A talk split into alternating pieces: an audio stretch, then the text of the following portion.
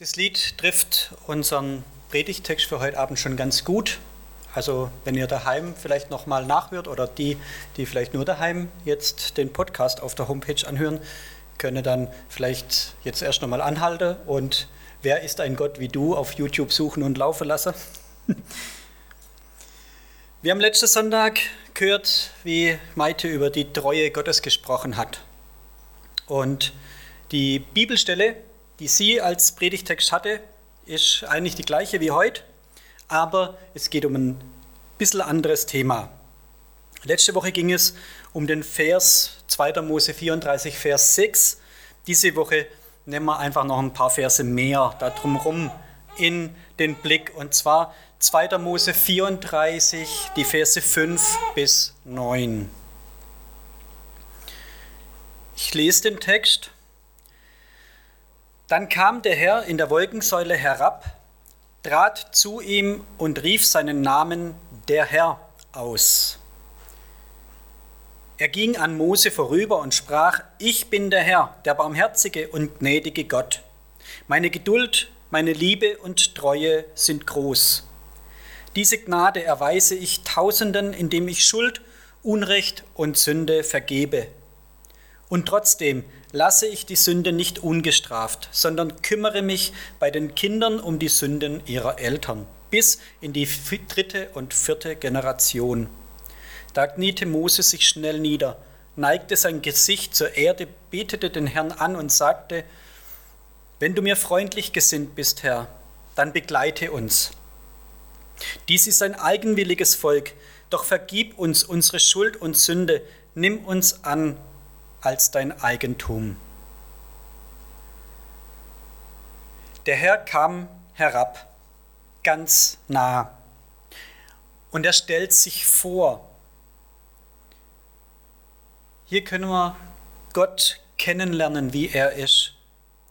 Und zwar als eben der gerechte und der gute Gott. Gott ist gut und Gott ist gerecht. Die Güte und die Gerechtigkeit müsste man vielleicht meinen, könnten sich gegenseitig ausschließen. Aber es schließt sich nicht gegenseitig aus. Es gehört zusammen. Der gnädige Gott straft auch. Ähm, deshalb der gerechte und der gnädige Gott. Ich habe dazu drei Punkte. Der gütige Gott, der strafende Gott und der vergebende Gott.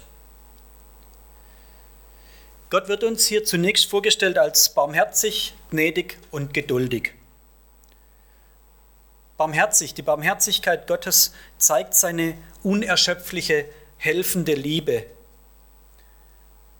Und gnädig bedeutet, dass er uns Gunst erweist. Und geduldig, das meint hier, ich habe jetzt die Neues Leben Übersetzung gelesen. In der Elberfelder heißt es anstatt Geduld steht hier langsam zum Zorn.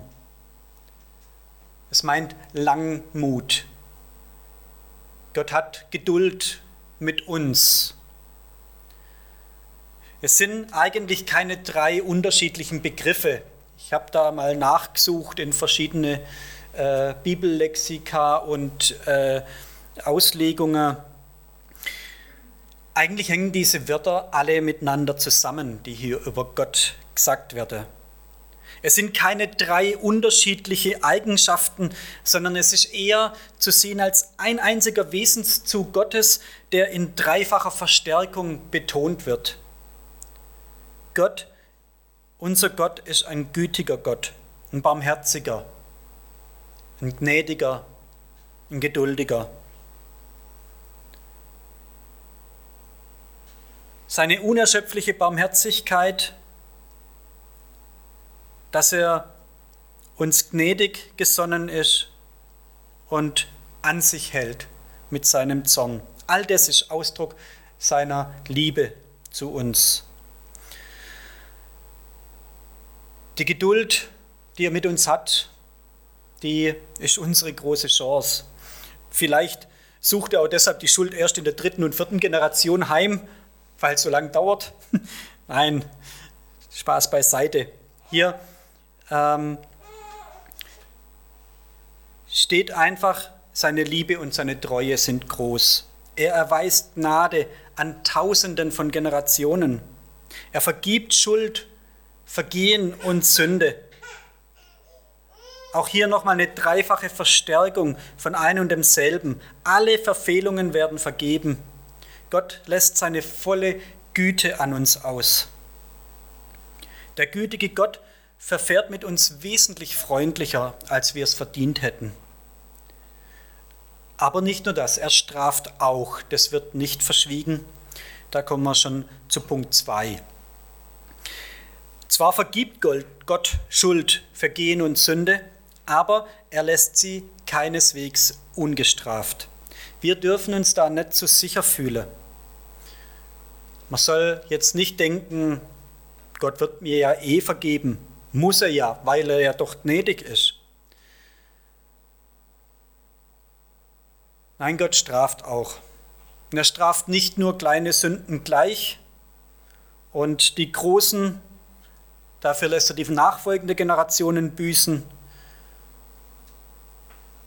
Nein, kann das sein? Da stimmt doch was mit meinem Gottesbild nicht. Ich habe doch ein Bild von einem liebenden Gott, der seinen Sohn für mich opfert. Ich will nicht glauben, dass Gott so grausam ist, so, so rachsüchtig, so nachtragend, dass er nicht verzeiht. Was können denn die armen Kinder dafür, wenn ihre Vorfahren Fehler gemacht haben? Jesus wird einmal mit genau dieser Frage konfrontiert. Die Geschichte steht in Johannes 9. Da begegnen Jesus und seine Jünger einem Blindgeborenen und die Jünger fragen Jesus, wer denn gesündigt hat, dass dieser Mensch blind zur Welt kam.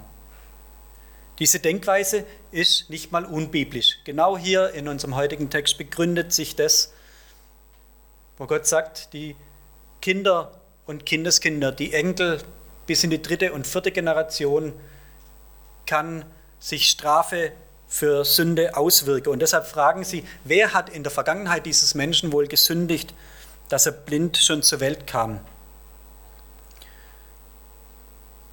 Aber wir wollen das lieber nicht hören, dass der liebende Gott auch straft. Aber wenn man mal genauer darüber nachdenken, dann ist es in manchen Angelegenheiten ja sogar unausweichlich, dass nachfolgende Generationen unter den Vergehen ihrer Vorfahren zu leiden haben.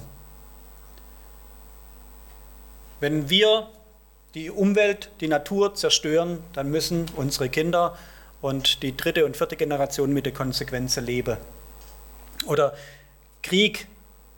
Wenn ein Krieg aus ist, ist er nicht aus. Mit der Folge müssen zwei, drei, vier Generationen einfach noch lebe. Und auch in der Bibel gibt es diese Beispiele.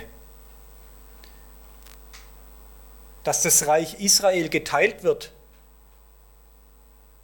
da war eigentlich nicht der Jerobeam schuld, sondern das war schon zu Salomo-Zeiten beschlossen. Und sein Sohn muss es ausbaden. Oder ein sehr gutes Beispiel, das Exil des Volks Israel in Babylon ging 70 Jahre lang. Nach 50, 60 Jahren hat keiner mehr gelebt von denen, die das verschuldet hatte.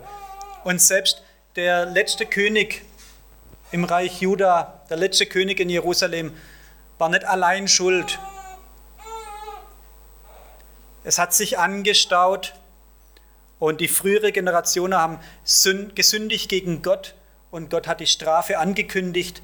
Er hat sie nur immer wieder rausgeschoben und hat gewarnt, aber es kam keine Umkehr und irgendwann folgte dann die Strafe. Aber die, die im Exil in Babylon geboren worden sind, die konnten nichts dafür.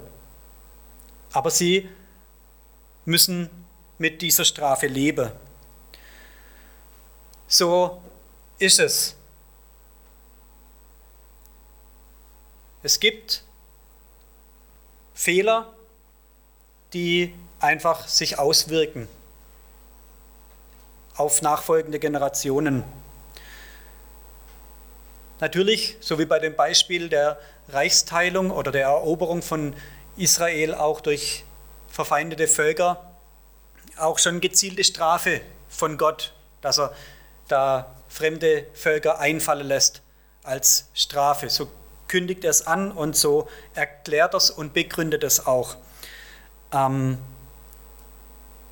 aber ein wichtiger Unterschied möchte ich hier anmerken. Das eine ist, dass Menschen mit den Konsequenzen leben müssen, die andere verschuldet haben. Da drin wirkt manchmal Gott sogar in manchen Fällen auch segensreich. Manchmal leiden Menschen unter den Konsequenzen, die sie selber nicht verschuldet haben und es bringt für sie Erprobung ihres Glaubens oder die Offenbarung der Macht. Das ist dann in Johannes 9 die Erklärung, die Jesus gibt. Keiner hat da jetzt gesündigt, dass dieser Mensch blind geboren ist. Es geht darum, dass Gottes Macht offenbar wird, indem Jesus diesen Menschen heil macht. Oder dass Gott zur Umkehr bewegt durch Not. Also Gott gebraucht diese Strafen auch teilweise, um Segen zu bringen. Aber das ist nur die eine Seite. Das andere ist die Frage nach dem Heil. Die Strafe Gottes, die nachfolgende Generationen tragen müssen, da geht es nur um äußerliche Dinge. Bei dem eigenen persönlichen Heil da steht jeder für sich selber. Keiner wird von Gott verworfen, weil seine Eltern oder Großeltern gesündigt haben.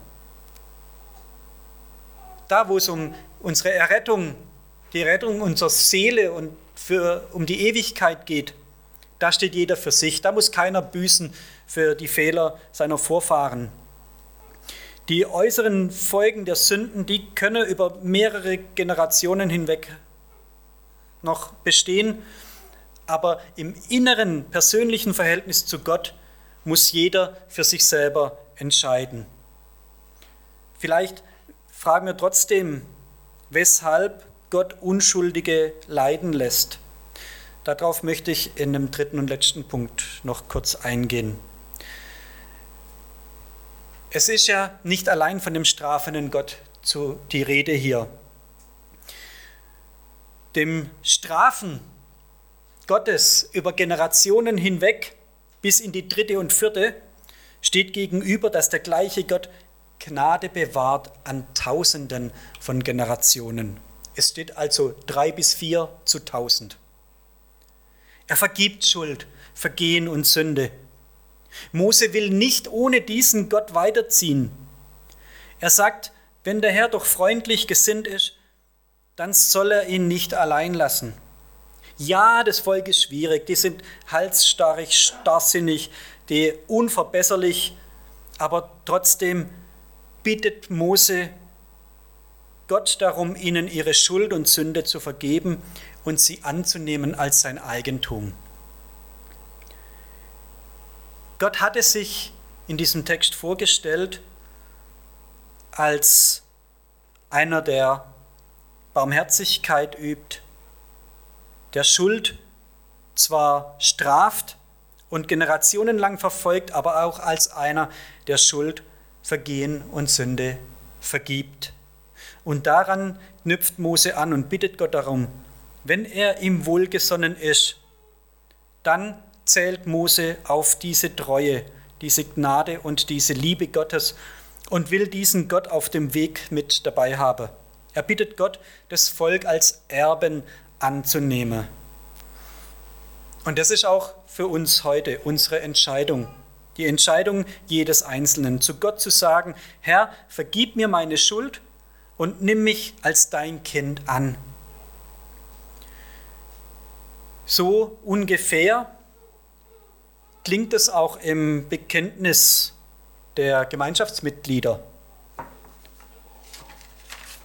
Und ich möchte zum Abschluss dieser Predigt den Anfang von diesem Bekenntnis lesen.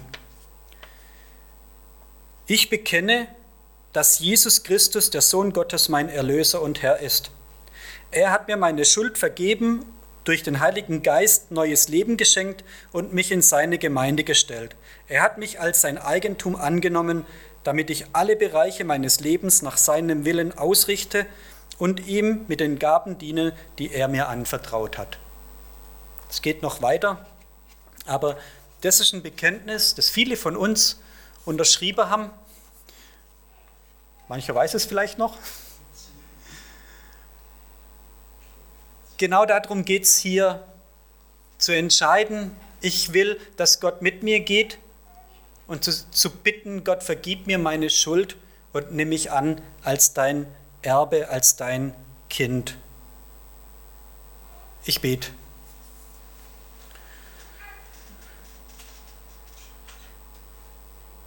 Herr, du erweist Gnade an Tausenden von Generationen.